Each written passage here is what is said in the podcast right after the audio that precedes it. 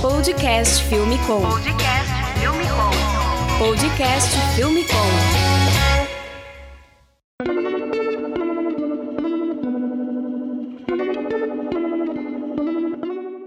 Podcast Filme Com no ar. A gente está aqui no nosso 11 episódio, episódio 11 do Podcast Filme Com, no mês de abril aqui de 2019. E eu tô aqui com o Ayrton Júnior. Fala aí, Ayrton. Fala galera, valeu Ivo pelo convite. Prazer. Ô, oh, da hora. E a gente vai falar hoje aqui sobre a importância do áudio no vídeo. Mas antes de ir pra pauta, eu quero falar um pouquinho aqui dos nossos patrocinadores e mantenedores aqui do podcast Filme Com, que é a Move Locadora, que é a locadora oficial aqui da, da Filme Com. A Move Locadora fica aqui em São Paulo, aqui no bairro da Vila Madalena.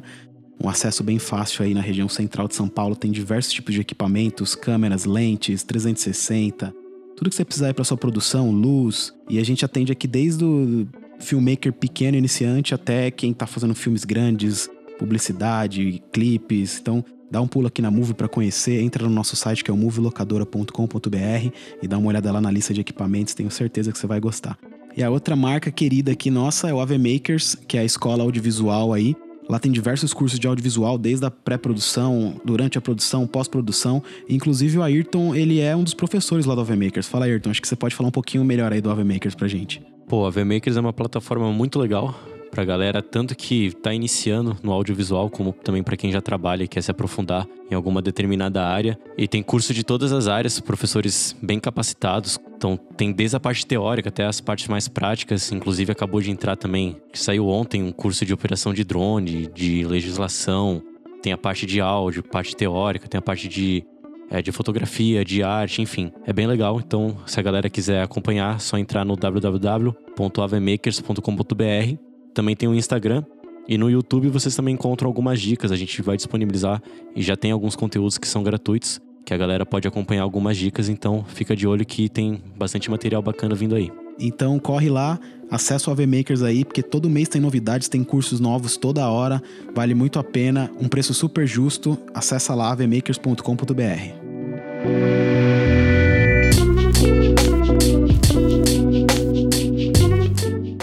Ayrton Júnior. O Ayrton ele começou aí é, na música desde os seis anos de idade, né? Muito novo. E ele é formado aí pelo Conservatório de Música Souza Lima. E ele também é formado pelo curso de bacharelado em audiovisual lá do Senac. A gente estudou junto, né, Ayrton? Fizemos o TCC junto, acabamos se encontrando aí no, no final do, do semestre. Eu, para variar, fui repetente, né? a gente concluiu ali fazendo um, um um TCC sobre. Era um, uma ficção em 360, né? Bem legal. E Ayrton, conta um pouco aí pra gente aí, como que você chegou no audiovisual? É, então, para chegar no audiovisual, eu tive que passar pela trajetória musical. Então, com seis anos, eu comecei a estudar numa escola particular é, violão e fiz a aula até mais ou menos uns 15 anos. E aí, nessa fase, eu já estava um pouco saturado, assim, de tanto tempo fazendo aula de violão. E eu tive a oportunidade de poder gravar uma música em um estúdio. Eu nunca tinha entrado em estúdio. E eu curti pra caramba, não o fato de gravar minha música, mas o fato do que tava acontecendo por fora, né? Como que uma música surgia. E aí, um pouco depois, assim, eu comecei a fazer aula com o cara que tinha produzido essa música, pegando algumas dicas ali de home studio. Mas por um tempo também, e aí eu senti que precisava expandir esse conhecimento. Então, se eu não me engano, assim que eu acabei, é, assim que eu acabei o ensino médio, é, eu ainda morava no litoral, mas eu vinha três vezes por semana aqui para São Paulo para fazer o curso dinâmico de áudio lá no Souza Lima. E aí, assim que eu terminei o Souza Lima, eu já estava é, bastante interessado nessa, nessa parte da produção de áudio, né, na, na produção fonográfica. Tá certo que nessa fase ainda era bem voltada para música, mas logo em seguida eu entrei na faculdade, que foi lá no caso o Senac.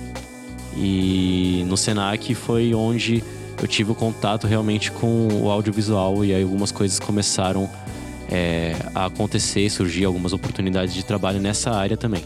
E por falar em faculdade, Ayrton, é sempre uma pergunta polêmica e a galera sempre pergunta fazer ou não faculdade de audiovisual. É, a gente estava até discutindo aqui antes, acho que na época que a gente fez, sei lá, uns seis, oito anos atrás, a galera que tá aqui com a gente, é, fazia mais sentido, né, na, naquela época, porque era, era difícil o acesso para você entrar no, no, audiovisual, era muito mais complicado, né? Hoje em dia, com essa ascensão do YouTube, é muito mais prático e, e muito mais acessível você comprar equipamentos, estudar na internet. E qual foi o diferencial assim, que a faculdade fez para você? Você, você curtiu fazer?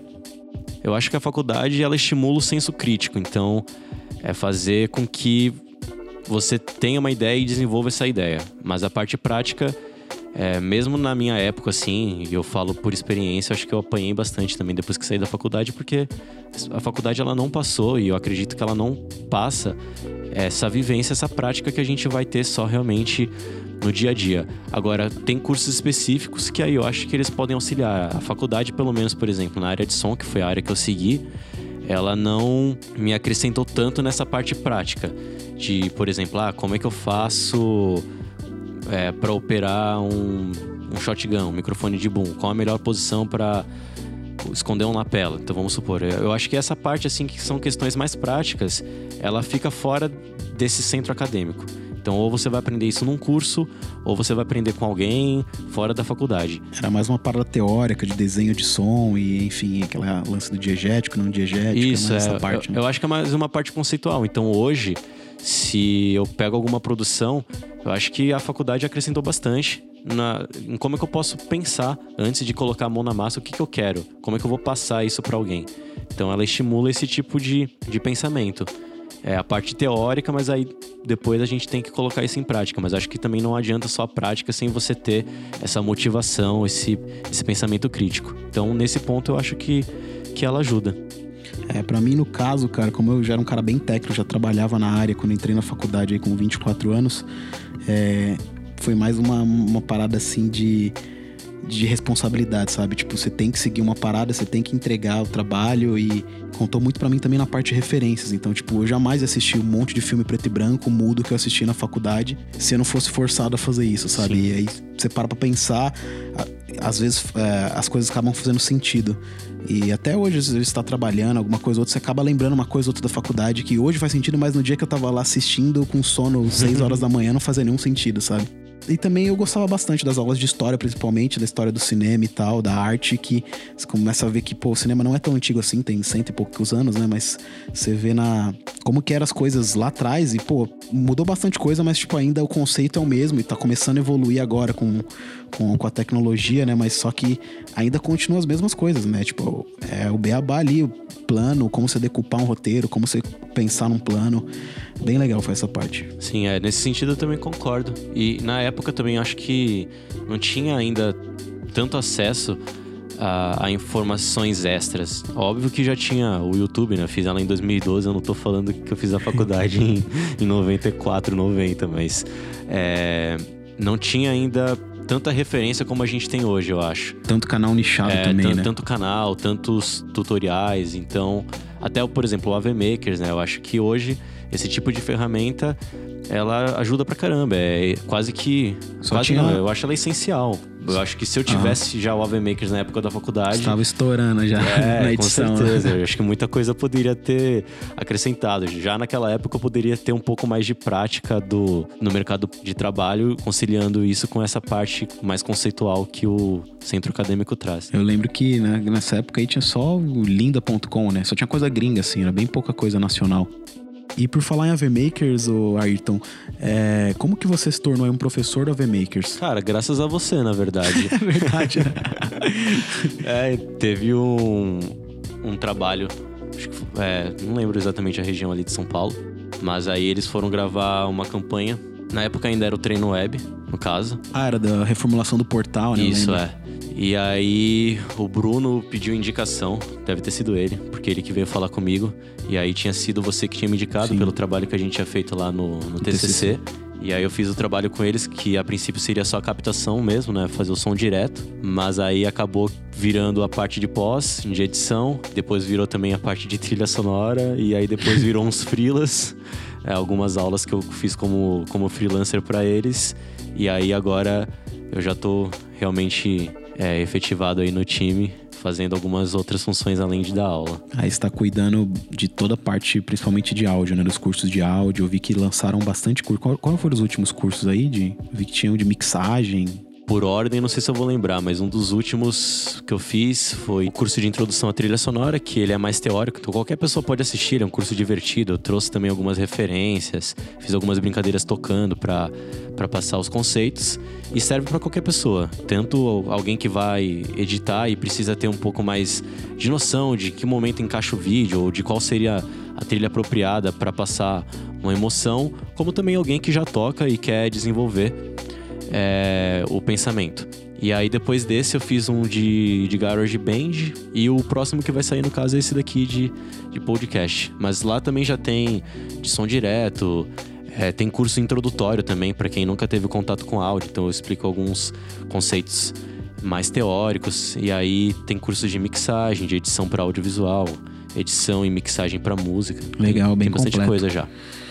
E por falar nos cursos aí, é, hoje a gente tá gravando aqui esse podcast e a gente, antes de, de, iniciar a gravação aqui, eu mostrei todo o meu setup de podcast. O Ayrton aqui me ajudou também com algumas dicas e a gente montou tudo aqui. Isso vai estar tá no curso do AveMakers aí em breve no portal. Então vai estar tá bem legal que a gente mostrou como que a gente posiciona os microfones, o que, que a gente usa de gravador, de cabos. Fiquem de olho aí no, no Instagram do AveMakers da Filmicon, que em breve saem as novidades aí desse curso. E o Ayrton, além dele ser professor e instrutor do AV Makers, ele também faz parte do projeto É Nós na Fita. O que, que é o projeto É Nós na Fita, Ayrton? O É Nós na Fita é um curso gratuito de cinema. Ele tem duração aproximada de dois meses. E são cinco cursos no ano que são espalhados pelas zonas de São Paulo. Então, Zona Sul, Leste, Oeste, Norte e Centro. Para quem faz o curso, é de graça, eles acontecem é, nos finais de semana, então é o dia inteiro, um curso relativamente puxado, sábado e domingo. A galera fica lá com a gente e tem todas as disciplinas também. E aí os alunos é, eles gravam um curta-metragem, editam e aí depois tem a exibição desse curta-metragem.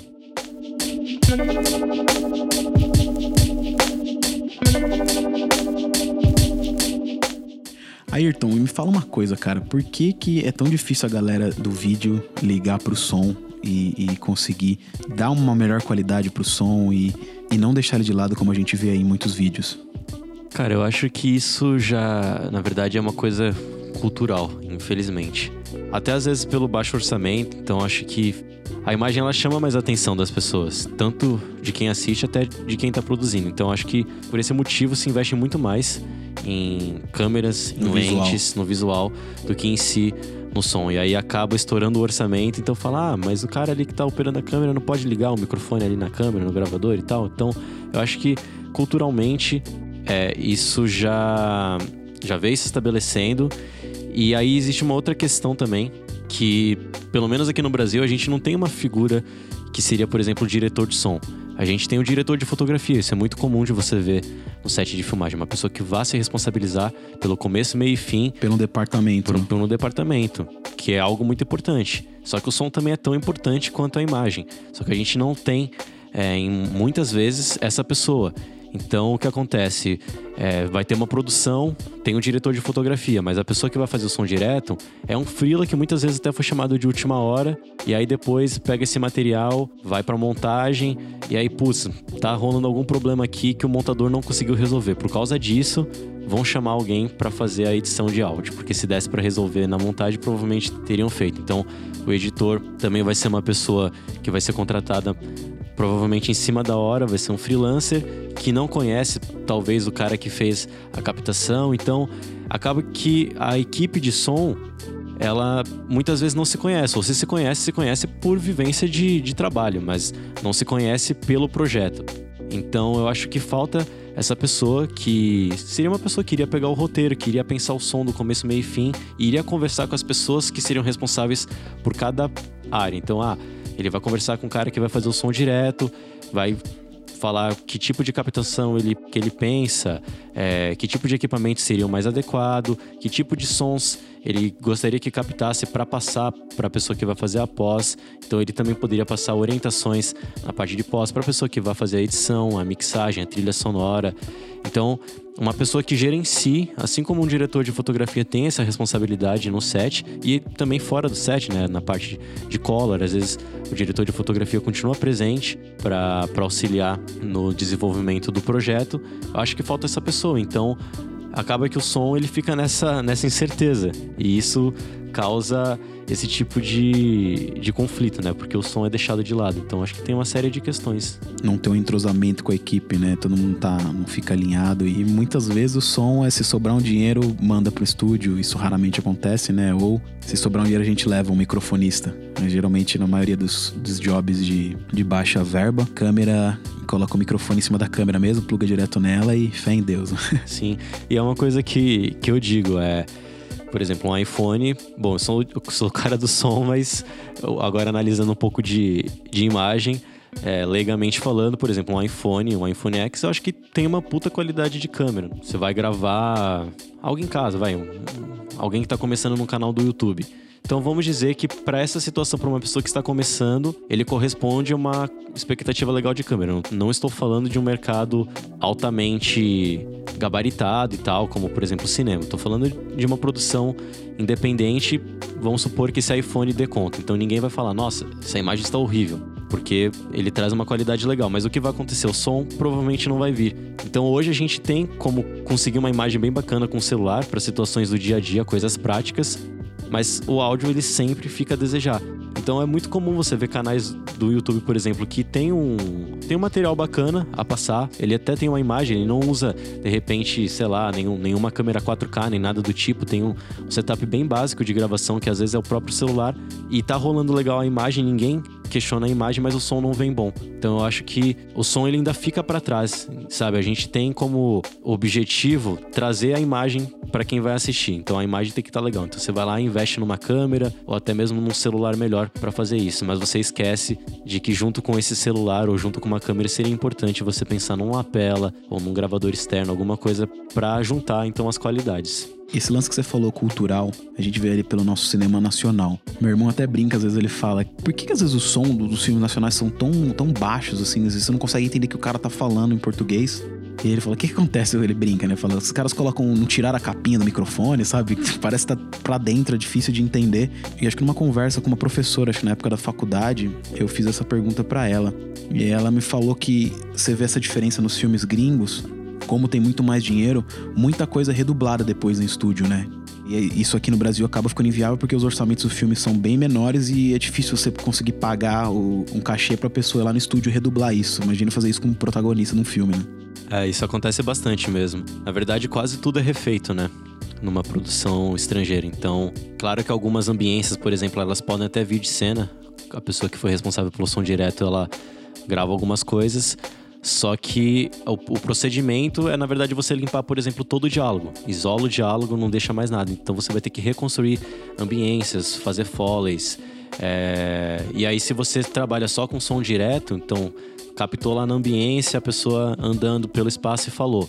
Se você fizer isso de uma forma de baixo orçamento, que é o que está sendo colocado agora, uhum. que vai acontecer que se tiver algum ruído ali si, é um pouco antes do diálogo e tal, isso vai aparecer, ou até em cima do diálogo, porque não, não vai existir esse tratamento, não vai ter como existir esse tratamento, porque se você limpa, você fica sem ambiência.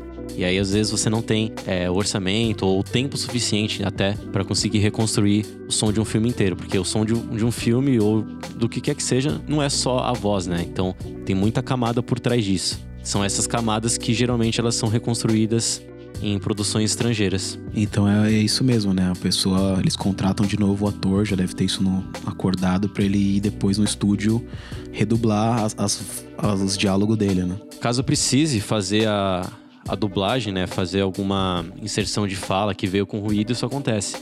Mas geralmente quando você tem já esse procedimento de limpar o diálogo e trabalhar a construção dos outros sons, muita coisa do diálogo você pode aproveitar. Mas isso é, é comum, até na nossa produção, assim.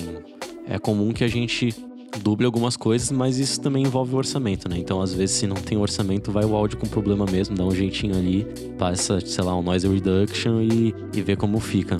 E, cara, uma curiosidade, como que é gravado aqui no, no Brasil um longa ou as novelas? Eu sei, acho que é, é um boom e tem alguns lapelas escondidos pela pessoa, né? É, depende muito, é, inclusive, do plano da fotografia. Se, por exemplo, é um plano muito aberto, é complicado você usar, por exemplo, um microfone de boom, porque ele é um microfone que, além de estar direcionado, ele tem que estar próximo à fonte, né? Não, não tão próximo como esse microfone que a gente usa no dia a dia, assim, por exemplo, para gravar o, o podcast, mas ele também não pode ficar tão distante. Então, tem a vara de boom. Se isso aparecer na enquadra da fotografia, o áudio vai ser limado, né? Então, aí entra no caso o lapela. Então, geralmente há uma redundância quando se grava. Então, tem tanto o lapela quanto o boom também fazendo essa cobertura. Então, em planos que é, não dê pro boom estar, vai só o lapela. E aí, se tiver algum problema, isso pode ser dublado, mas geralmente quando rola de ter os dois, acontece dessa forma. Tem alguns lapelas escondidos, ou até no set de filmagem pode deixar também alguns booms plantados, mas sempre tem também um operador de microfone. Saquei. Esse lance da redundância aí é bem, bem importante, né? Você, eu até reparei um tempo atrás aí no, nos jornais da TV, Jornal Nacional, eles sempre usam um duplo, né? Sim, Por é. que será? Será que é um left-right? Depois que eu, eu reparei mesmo, é, um, é uma redundância, né? É, eu já, já observei isso também. Fiquei com essa.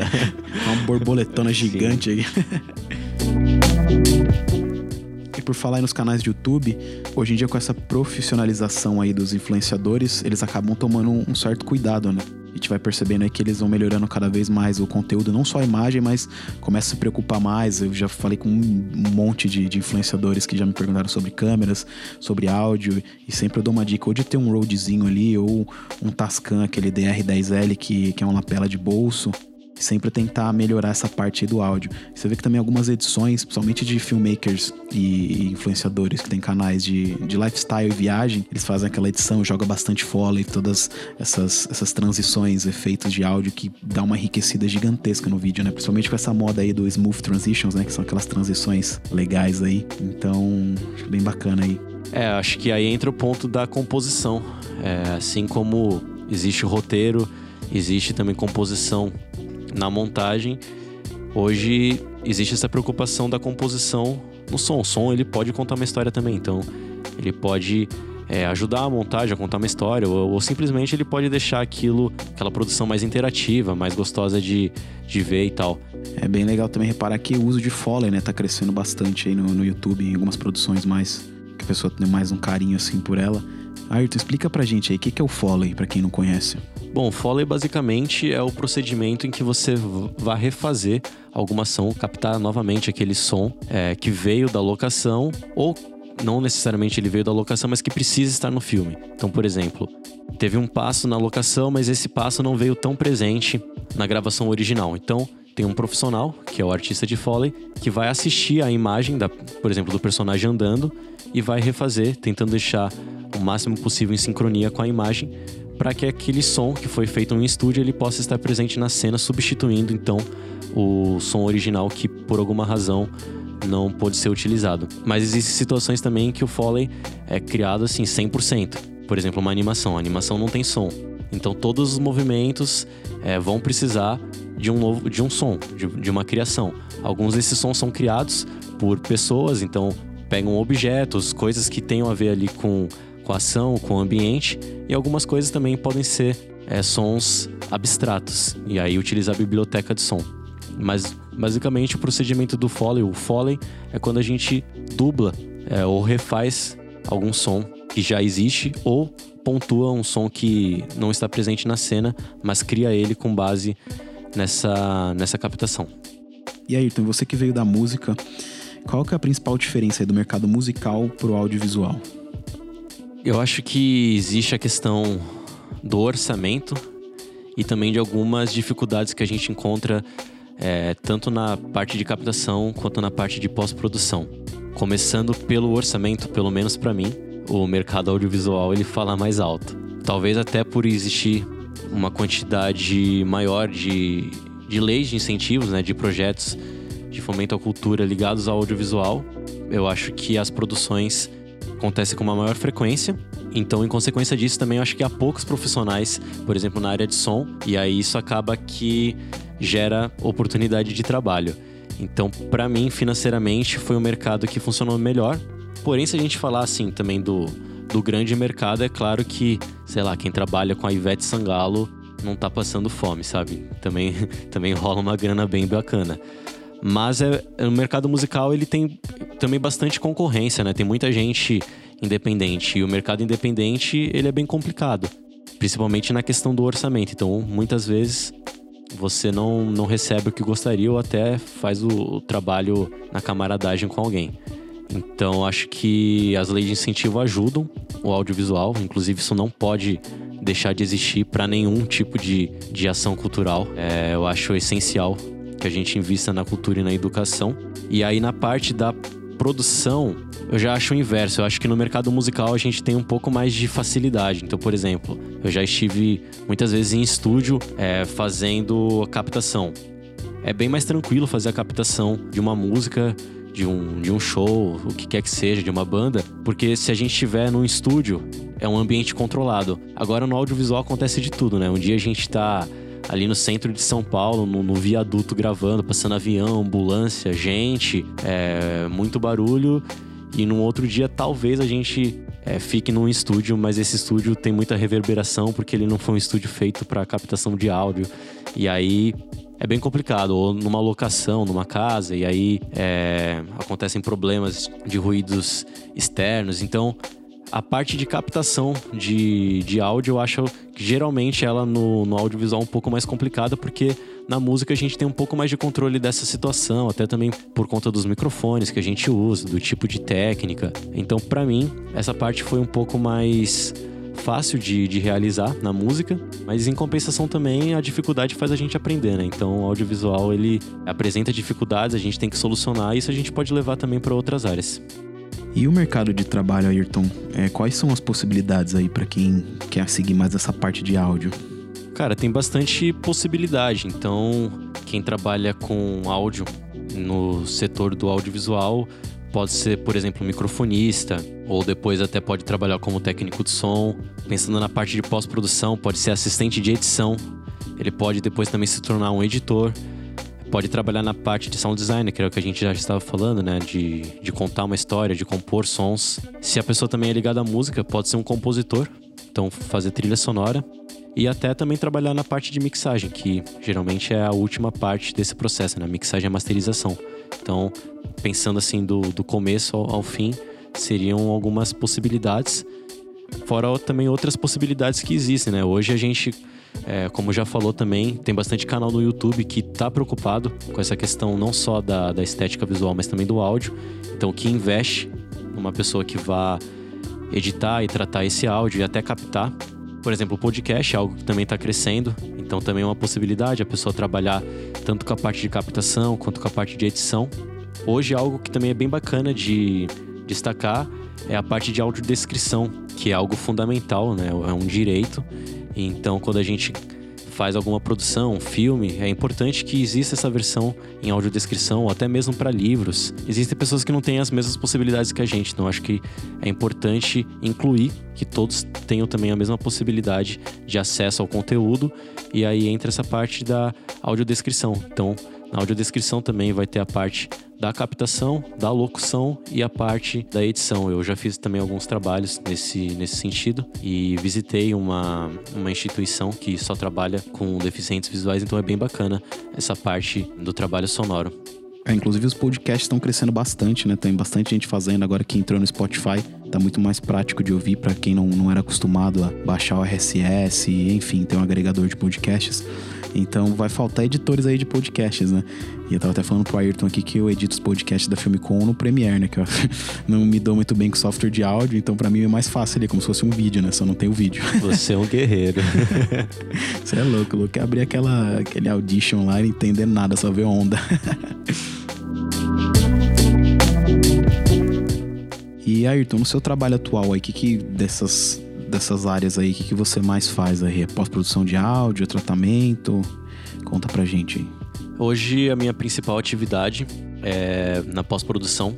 Então, fazendo a construção do que seria, no caso, sound designer e algumas edições também. Mas acho que acima disso também existe a questão da aula, né? Então, no AV Makers e na Nós na Fita, são projetos de, de ensino de audiovisual e cinema. E é algo que eu gosto bastante.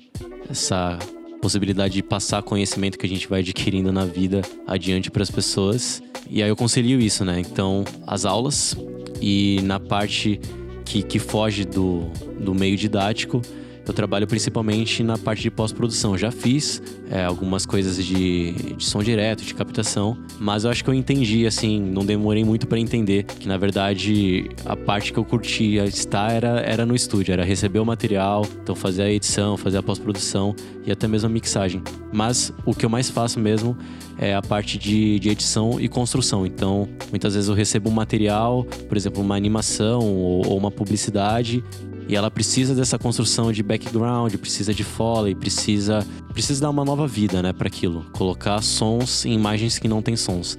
Então, hoje é, essa é a principal atividade que eu faço. Ô Ayrton, e sobre trilha sonora, você compõe alguma coisa para os vídeos? O que, que você acha aí desse mercado? Já fiz algumas coisas também. Bom, na verdade, acabei de fazer um, é uma atividade que não vamos dizer que ela é recente, mas também não é, não é algo que é cotidiano, pelo menos para mim, que foi a Sonic logo do, do AVMakers e do Treino Web. Que para quem não sabe, é aquele som da, da marca, né? Então, existe o logo, o aspecto visual, e junto a esse aspecto visual, muitas empresas elas agregam som. Então, às vezes você ouve e você lembra, ah, é de, sei lá, do Netflix. Então, só de ouvir você já faz a associação. É, eu, eu, acabei de fazer isso. Não, não, é em si uma composição de trilha sonora, mas também não deixa de ser. É, é uma trilha sonora muito rápida, né? De 5 segundos. Como que é o nome? É Sonic Logo? Sonic Logo. Sonic do bichinho mesmo? Do videogame? Pelo menos foi assim que me apresentaram. É. Aí, você pode fazer uma Sonic Logo? Por Aí eu falei, o quê? Ah, uma Sonic Logo. Tipo isso aqui. Eu falei, ah, beleza. e, e outras coisas? Você ia complementar alguma coisa ou não? É, de trilha sonora. Acontece também de, de ter trilhas, como eu havia falado, né? Às vezes a composição que eu faço, por exemplo, um sound design, não envolve só colocar sons abstratos para quando aparece uma animação da esquerda para direita, um movimento, ou quando aparece um balãozinho. Às vezes, atrás disso ainda precisa ter uma trilha sonora. Então, muitas vezes envolve esse procedimento, né, de, de compor. A trilha sonora ela é muito importante para passar emoção. Às vezes, ela já vem quando eu tô fazendo alguma edição, essa trilha sonora já existe.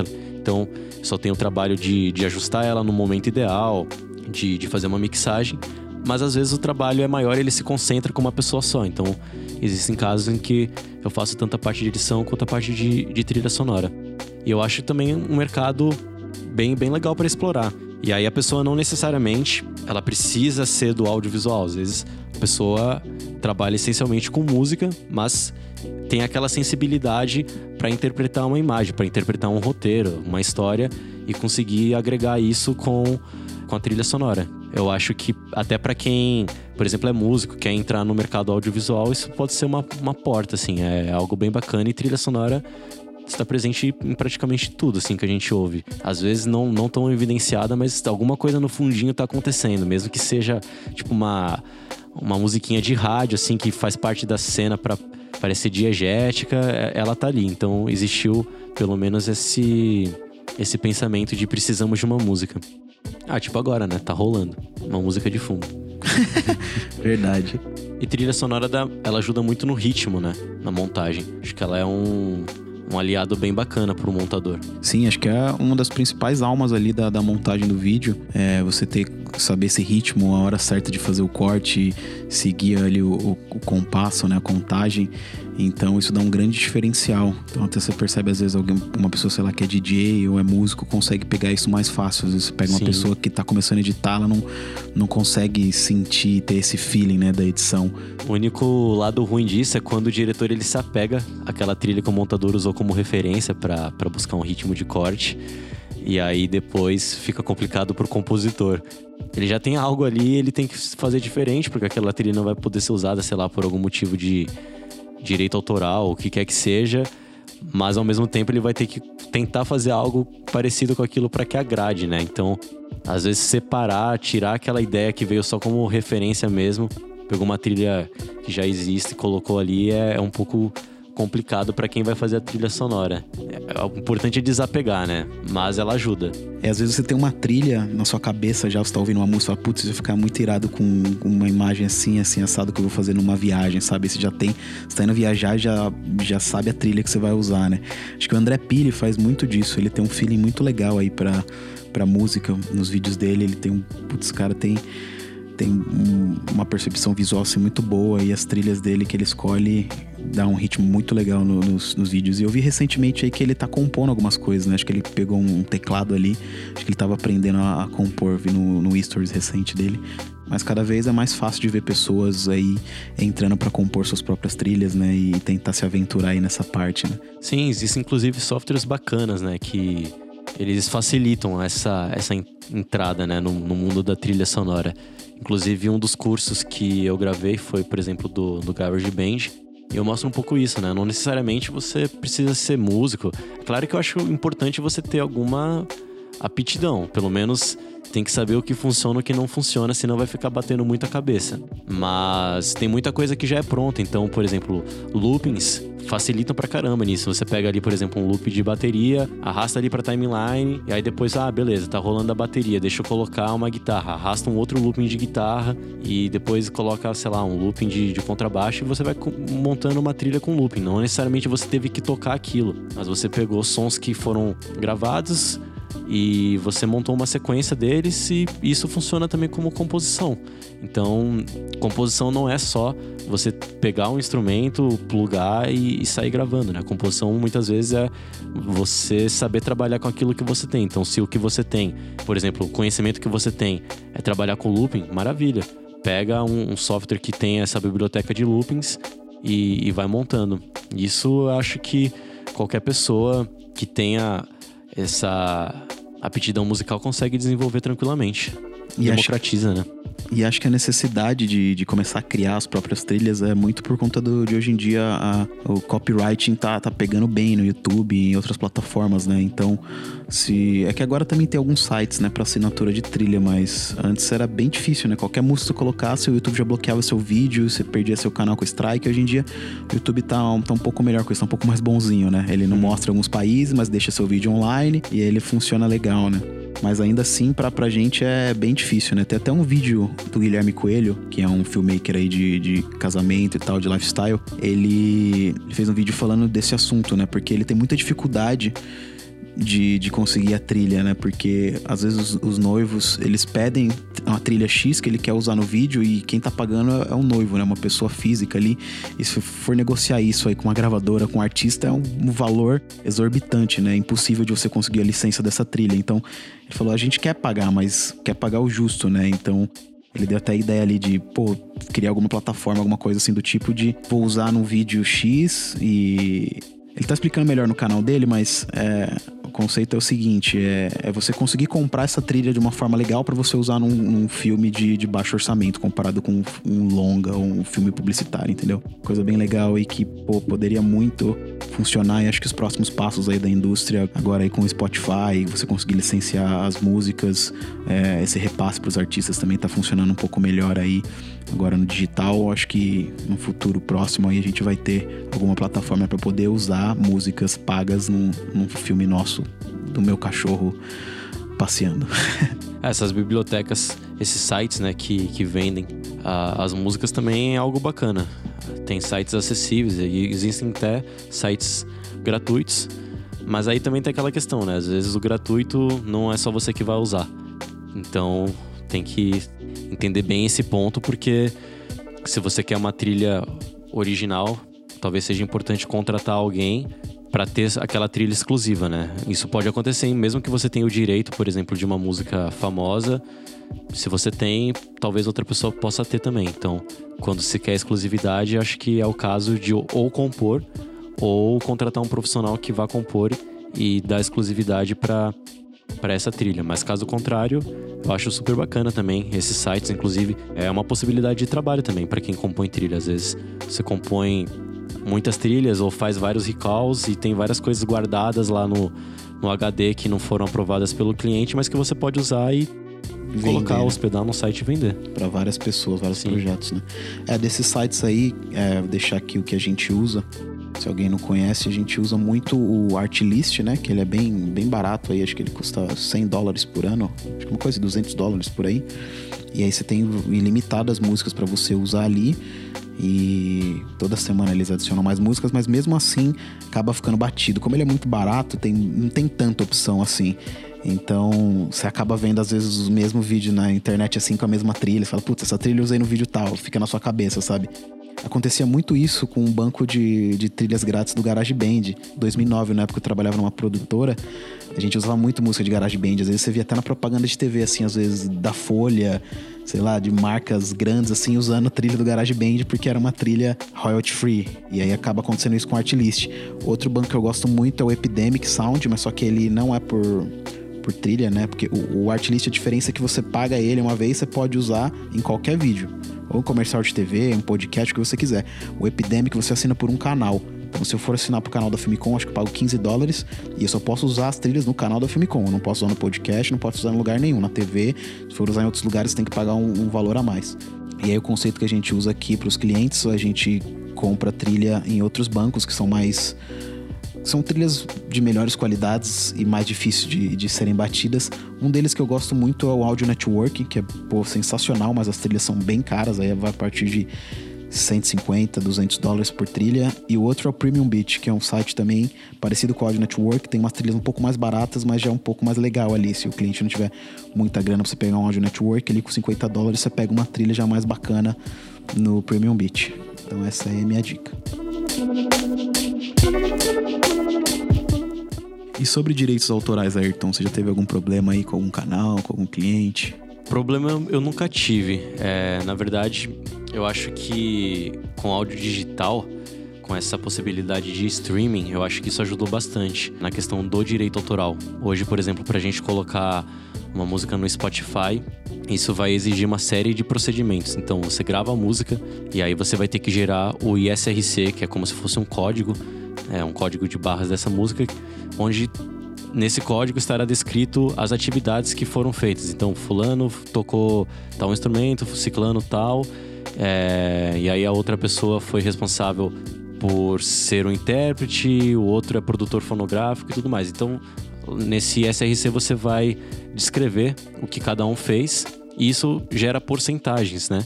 Então, quando você coloca, por exemplo, essa música até mesmo no YouTube, no iTunes, no Spotify, e essa música está associada ao ISRC, isso é contabilizado pelo ECAD, que é o responsável pela distribuição dos direitos autorais. Então, com a possibilidade do streaming, isso facilitou né, essa, essa fiscalização do direito autoral.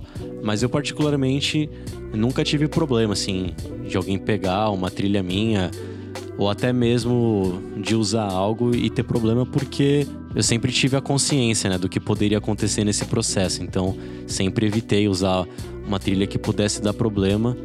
Em alguns casos, assim, quando você não tem como fugir, por exemplo, é, num curso que eu gravei de, de trilha sonora, eu utilizei algumas referências. Então, não tinha como não utilizar aquele áudio original. E aí o, o, YouTube avisa, mas bom, é algo que eu tô ciente, né? Eu tô utilizando ali como uma referência e não como uma apropriação é, para lucro, né? Para gerar lucro. Então, eu particularmente nunca enfrentei nenhum problema, mas é importante todo mundo ler um pouco sobre isso, né? Sobre a questão do direito autoral e valorizar também o trabalho da pessoa, né? Que, que gravou, que compôs, que interpretou. Tem bastante gente por trás de uma música. É complicado isso porque é, é, é, muito rigoroso, né? Agora, o algoritmo ele é muito bom para identificar. Então, às vezes, você tá num parque ou gravando em algum lugar que tá tocando uma música ambiente, e se essa música, sei lá, for um, sei lá, J Quest tocando, ele vai identificar e ele vai notificar seu vídeo que você tá usando uma trilha, né? Inclusive, até o Felipe Castanhari, no canal dele lá, o Nostalgia, ele tava bem, bem bravo um tempo atrás aí com, com os vídeos dele, porque começou a ser, ser notificado vários vídeos, né? Ele acaba perdendo a monetização, às vezes, dos vídeos que ele fez 99% do conteúdo original e 1% ele usou um frame de 10 segundos ali para ilustrar da, da BBC e aí o vídeo dele corta e o lucro inteiro vai para BBC, sabe? É, muito desigual ainda isso, então acho que tem muita coisa para melhorar. E eu tive um problema recente com o Vimeo. No YouTube a gente já estava acostumado a subir os vídeos, ele identificar, bloquear, mas o Vimeo, como é uma plataforma de, de produtores, diretores, para você colocar seu portfólio, eu achei muito estranho. Então, tipo, eles começaram a dar notificação strike, isso foi no fim do ano passado. E como a gente faz muita coisa aqui de música, a gente atende um cliente aqui que é a Move Concerts Brasil, que trazem vários shows internacionais aqui pro Brasil. Então a gente faz coisas, sei lá, no passado a gente fez Shakira, fez Ed Sheeran, fez é, vinhetas pro YouTube, por várias bandas gigantescas. E a gente faz essa vinheta, às vezes vai pra TV, pro YouTube, é, pré-roll, né, pra propaganda que entra antes dos vídeos.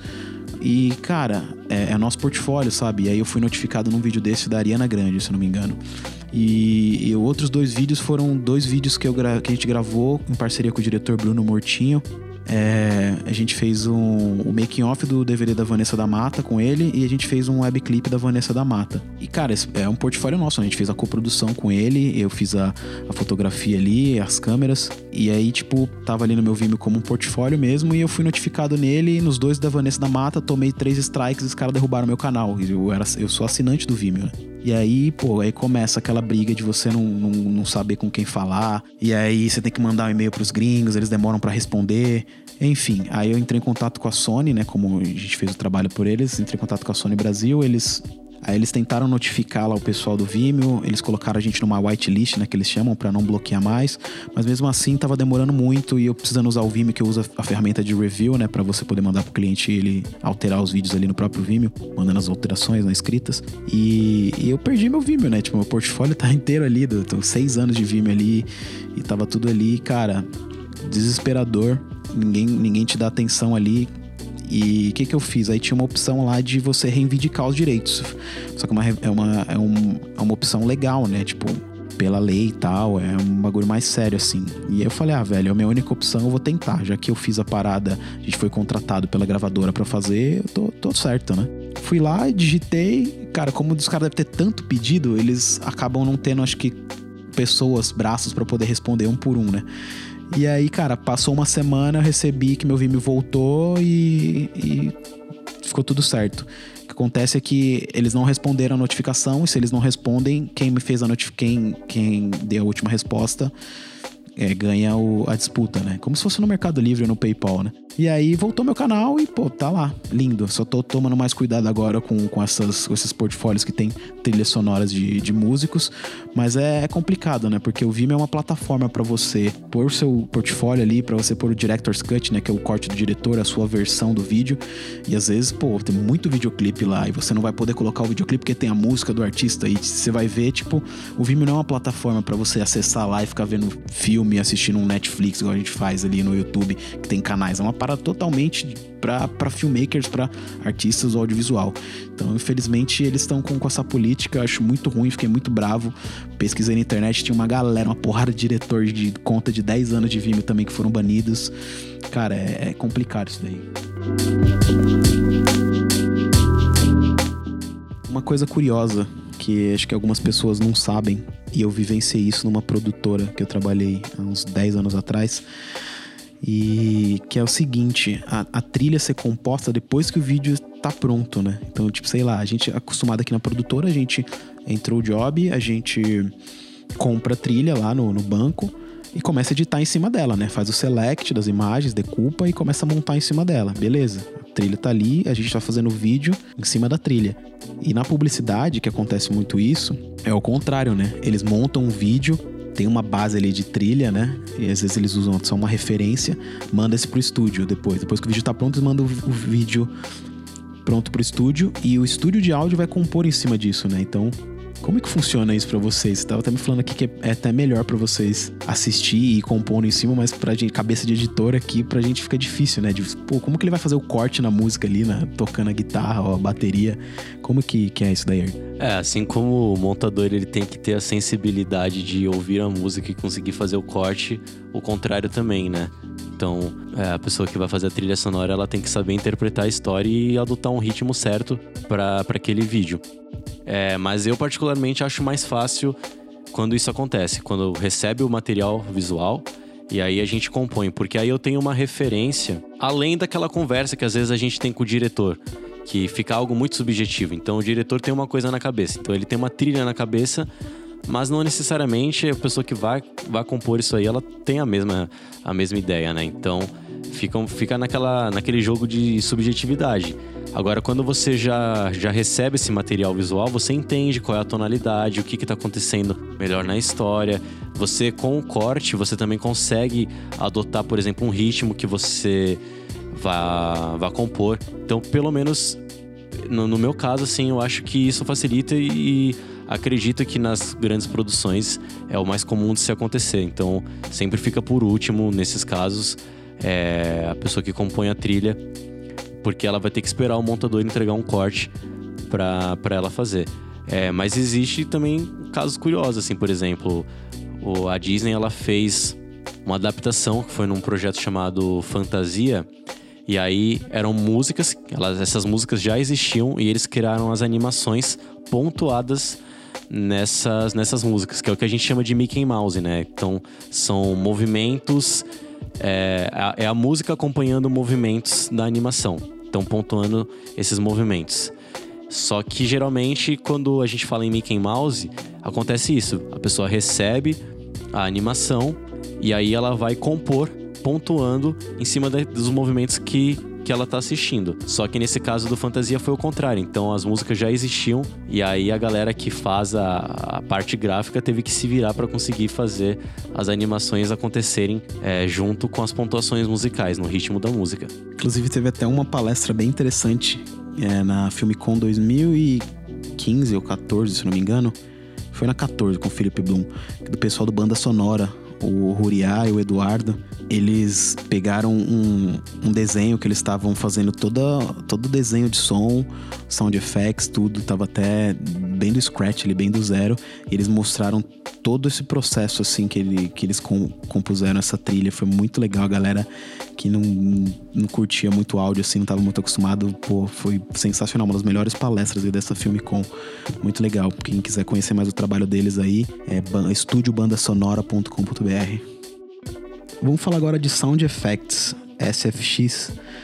É, antigamente também era muito difícil a gente achar esses efeitos, né? Tinha que copiar de um amigo ou baixar num torrent. Era muito complicado de você conseguir ter acesso a uma biblioteca de efeitos sonoros. Né? Hoje em dia, com o próprio Artlist ou outros sites, tem um audio, audio blocks que chama, que a gente gosta bastante, que é Free Sound, né? Que é bem prático de você baixar ali e ouvir. Então, para você incrementar seu vídeo aí, colocar uns efeitinhos sonoros, sei lá, de abrir uma latinha, abrir na porta, bater na porta de um carro, é muito prático de você achar. Em vez de você ter que olhar no índice e procurar na, na biblioteca, né? É, como que você faz esse processo aí, o, o Ayrton, do, de SFX nas suas produções? Cara, eu ainda misturo é, esses dois procedimentos. Eu tenho bibliotecas clássicas, né? Como o, o Sound Ideas, que aí você tem que abrir o PDF, buscar uma palavra-chave, ele vai mostrar um número lá, tipo, ah, o som do avião está na pasta 10 mil, sei lá o quê. É, enciclopédia Barça do áudio. Né? É, aí vai ter lá o arquivinho do áudio e você busca. Às vezes eu ainda busco sons assim, porque eu, eu gosto bastante é, da, da qualidade dessas bibliotecas, mas eu também sou muito, muito, muito mesmo adepto do, do freesound.org. Eu gosto bastante desse site para buscar sons, ele é gratuito e tem bastante coisa de qualidade.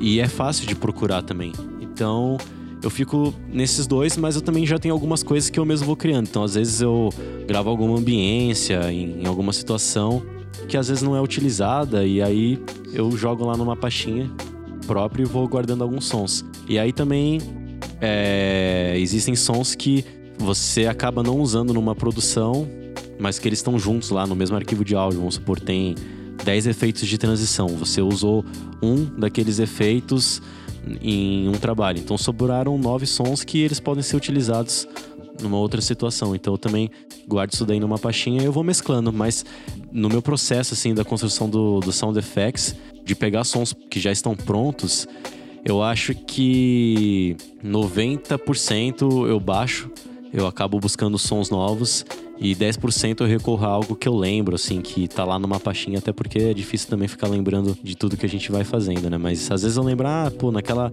naquele trabalho eu lembro que eu baixei uns sons de transição. E aí eu preciso novamente, aí eu vou lá. Eu sempre tenho na, na pasta do projeto uma pasta chamada Sound Effects. Então, se eu lembro qual foi o projeto que eu usei aquela transição, eu vou lá vai na pasta tá Sound Effects, sei que vai estar tá lá. Nossa, Sound Ideas, cara, a gente usava na faculdade bastante isso. Sim.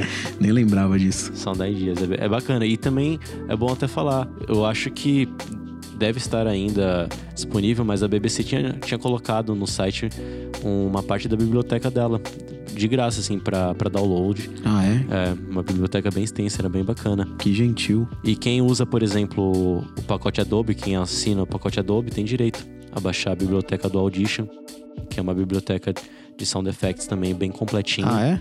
Tem bastante possibilidade, né, pra, pra isso. Então eu utilizo tanto as bibliotecas que eu baixo, do, por exemplo, do Audition, tem o do Pro Tools, que é o software que eu edito, eu também tenho uma biblioteca.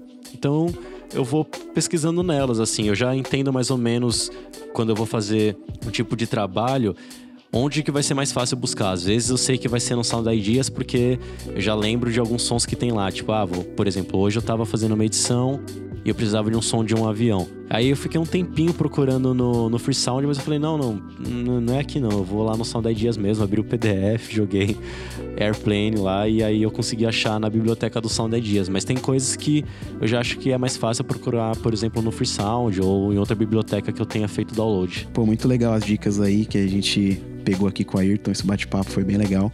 Agora vou aproveitar aqui para finalizar. Eu vou ler algumas perguntas aqui que o pessoal mandou pra gente aqui no grupo do WhatsApp da Filmicom.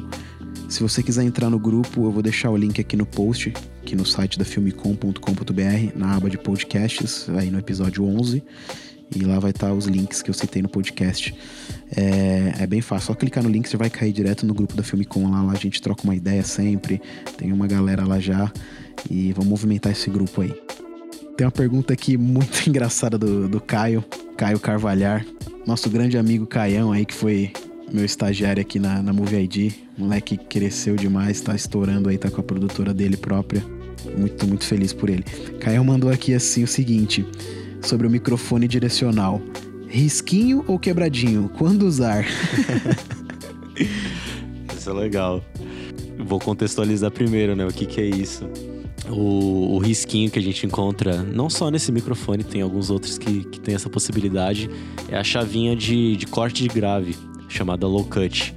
Então você usa ela quando você está numa situação que tem uns sons graves que não interessam. Então, sei lá, você está na rua, passam carros e você está fazendo uma captação de voz. Então você pode ativar essa chave que vai fazer um corte nos graves. Aí cada modelo ele faz um corte num, numa determinada frequência. Então é importante ler o manual. Mas basicamente vamos supor que faça um corte vai em, em 80 Hz. Então ele vai eliminar todas as frequências graves abaixo de 80 Hz. Então elimina aquela sujeira que, que possa vir de sons graves. Então você vai usar isso numa situação em que você não queira a presença daquele som grave. Resumindo, ele consegue tirar um pouco de ambiência, alguma sujeira que tenha você que só quer pegar a voz, né? Que é mais aguda. É, ele vai tirar essa sujeira que está presente na região do grave. E a outra chave é o flat, que significa que não terá nenhuma atenuação no som. Então, se você acha necessário que alguma frequência vai, por exemplo, de 60 Hz esteja presente no que você está captando, então você não faz isso. Ou se você não tem certeza, não corte também, porque aí a gente pode fazer isso na, na pós-produção. É melhor do que, por exemplo, você cortar e depois a gente precisar. Então, falando, por exemplo, em músicas, se você estiver gravando um bumbo de bateria, um contrabaixo, que são instrumentos que emitem frequências graves, se você colocar um corte desse, você está matando provavelmente o som, né? Então não, não use isso. Agora, se é para uma gravação de voz, não tem problema, porque a gente emite frequências é, na voz. A presença do grave da voz, por exemplo, está acima de 200 Hz. Então, se você fizer um corte até abaixo de 100 Hz, não, não tem problema nenhum, não vai interferir. E provavelmente não, não seria interessante também esse tipo de som. Mas aí depende, né? Tem que pensar, eu quero ter esse som, se você quiser. Aí você deixa em flat, se aquele som estiver te atrapalhando, você limpa e faz o low cut. Próxima pergunta aqui do Eduardo Leite, ele mandou assim: é, Como gravar um podcast com mais de quatro convidados? No caso aqui, a gente está gravando com dois, mas a gente já gravou aqui com três pessoas, né? Não tivemos necessidade de gravar com quatro. O que, que você sugere aí, Ayrton? Existem algumas possibilidades. É... Vou falar primeiro de uma possibilidade de, de baixo orçamento. Não, não diria que é o mais indicado, mas vamos supor que você tem um gravador de dois canais só, é o que você tem. E uma mesa de som. Então, com quatro canais. Você pode ligar quatro microfones nessa mesa de som e o LR dela ir pro gravador. Claro que você aí não vai conseguir gravar multipista. Então os microfones eles vão vir junto no, no mesmo canal. Pelo menos no L, supondo que teriam dois microfones e no R teriam dois. Então Isso atrapalha um pouco a edição, mas é uma forma de você juntar os equipamentos que eventualmente você tem em casa para conseguir. Uma forma que seria mais indicada também seria utilizar então um gravador com quatro canais ou uma placa de som com quatro canais ou com a quantidade de canais que você precisa. Agora, se você não tem essa quantidade de microfones, você pode pensar numa outra possibilidade de captação do microfone. Então, ou um sentar do lado do outro e, e passar Revezar, o microfone, né? Revezar, ou até mudar o ângulo de captação do microfone para que consiga é, atingir uma área maior. Mas aí você tem que tomar bastante cuidado com os ruídos externos, né? É, o ruído ambiente. Então, existem essas possibilidades, mas o mais indicado é invista no equipamento é, que você precisa. Então, quatro, quatro convidados, se você puder ter quatro microfones e uma interface, ou um próprio gravador de quatro canais, por exemplo, um H6, um H5, é, pode funcionar muito bem dessa forma. É, acho que o melhor custo-benefício aí seria o Zoom H6, que ele já tem essas quatro entradas, né? O H5 ele tem duas, e você precisa colocar esse o expansor ali, que, o extensor que fica com mais duas entradas XLR, né? Mas acho que o H6 é, resolve isso. E esses microfones, é, tem uns microfones do Mercado Livre bem bons que a gente usa aqui, que é o da Behringer. Eles não são tão caros e, pô, você consegue comprar um kit aí com três por uns 200, 300 reais. Vale muito a pena. Aí fora também que o, o gravador, ele funciona também como uma placa de som. Então, eu acho um bom investimento porque você pode usar ele tanto em outras situações que não sejam fixas, né, como por exemplo um podcast. Você pode fazer uma entrevista em outro lugar e levar um gravador portátil. E quando você estiver na sua casa, no seu ambiente de trabalho, utilizar ele via USB como placa de som e já gravar direto no computador. Então ele é mais versátil que uma placa de som. Nesse caso, pode ser um investimento até melhor que a placa de som. É, a placa provavelmente vai ser muito mais cara, quatro canais. né? Depende. Depende. Acho que ah, você encontra placas com quatro canais mais, mais em conta, sim. Aproveitando esse assunto, o Gilberto Souza fez uma pergunta: usar ou não uma interface de áudio? O que, que ela melhora aí se eu, se eu gravasse no Zoom? O Zoom também é uma interface de áudio, né? Se ligar no USB, ele vira uma interface aqui. Explica pra gente o que, que é uma interface e quando ou não usar ela. É, para diferenciar a interface de áudio é, é a placa de som. Ela vai ser ligada no computador e você vai gravar diretamente no, no computador, em algum software, por exemplo, Pro Tools ou Audition, seja lá o software que você estiver usando. Ela aparece ali com uma placa de captura, né? É, e aí ela não, não é portátil, né? Porque você vai depender da conexão com o computador. Ela pode ser uma placa que comunica com ele via USB, é, Firewire, então depende também da conexão. É, mas a possibilidade, o legal da placa de som é que existem muitos modelos e dependendo do, do modelo que você comprar, ele vai ter uma qualidade melhor em relação a um gravador externo. Mas existem também gravadores externos que são muito, muito bons. Então acho que na verdade é é uma pergunta que é um pouco abrangente, né? Por exemplo, é, em que situação eu usaria, por exemplo, a, a placa de som? A placa de som ela pode, por exemplo, suprir uma necessidade de você ter muitos, muitos, muitos canais. Então você vai gravar, por exemplo, um show, uma banda, você precisa de 18 canais. É melhor você investir numa placa de som do que ficar comprando um monte de é, gravador portátil. Agora, numa situação em que você precise de deslocamento, andar com aquele equipamento, não faz sentido a interface de áudio porque vai depender do notebook, dessa comunicação. Então é melhor você ter um gravador externo. E algumas placas de áudio ela tem um pré-amplificador, né? Como que funciona isso? É, o pré-amplificador é o fundamental de, de qualquer gravador, tanto o gravador portátil quanto da placa de som. Os dois têm um pré-amplificador e é ali que você vai fazer a estrutura do nível de sinal ruído, né? Então você conecta lá o, o microfone no XLR e você vai girar aquele botãozinho que tem a numeração, falando de uma forma bem, bem simples. Isso daí é o pré-amplificador, que é o equipamento que vai te trazer, vamos dizer assim, de uma forma é, bem simples, o volume, né? O ganho. Então, de acordo com a qualidade do pré-amplificador, você vai ter uma definição melhor de áudio, tanto em questão de timbre e tal, como em questão de ruído. Então, existem placas caríssimas que, por exemplo, de dois canais que podem custar 4, 6, 8 mil reais. Você consegue dar um ganho sem perder qualidade, né? Sem perder qualidade e a definição, né? O timbre. Irado. É, mesmo que você use um microfone mais simples, se você coloca num bom pré-amplificador, você percebe que a presença daquilo que você está captando vem bem melhor. A gente até às vezes usa, né? Que o som ele vem mais quente. E pra encerrar, o Gilberto mandou mais uma pergunta aqui: qual o melhor lapela? é, essa aí eu posso responder pra ele. Pode ser um que me patrocinar. Sennheiser, Sony. Eu ficaria feliz com a Sennheiser. Cara, lapela tem diversas marcas aqui, eu já usei bastante na locadora aqui. A gente tem alguns. O que a gente mais usa aqui na locadora é o Sony, sem fio, né? Wireless.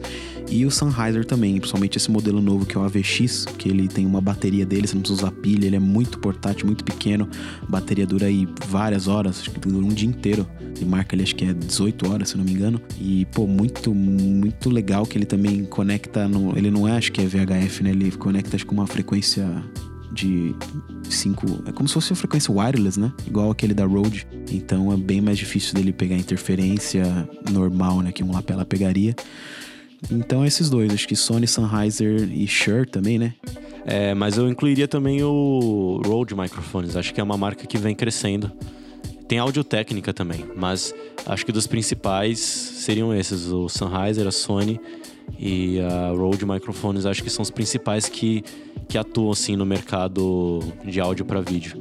É, a Rode eu, eu usei agora recentemente num, numa websérie que a gente fez. Eu usei o wireless dele, vídeo como que é o nome? Rode Wireless Micro, acho que é. E, cara, gostei bastante, qualidade muito boa, não perdeu sinal, foi, foi, foi bem bom, ficou muito parecido com o Sony que eu já tô acostumado a usar, que tem uma distância boa. E ele custa muito mais barato, ele custa 400 dólares. E ou Sennheiser, ou um Shure, ou um Sony, ele já tá na casa de 600, 700 dólares. Então o Rode, sim, é muito bom. A gente tem também aqui para alugar todos esses, esses modelos aqui na Move Locadora. Se precisar vir testar também, pode ficar tranquilo. Outra coisa, tem um que eu, que eu vejo muita galera perguntando, que é o Saramonic, que é uma amarela, que é tipo meio que uma cópia da Sony. Esse Saramonic, ele é muito mais barato, ele custa um kit com o duplo aí, que são dois é, transmissores e um receptor, custa um 300, 400 dólares, se não me engano. Só que eu tive uma experiência, duas experiências já com ele. Ele, ele é bem mais grotesco assim do que o Sony, ele é muito mais pesado, duro, mas interno ele funciona bem.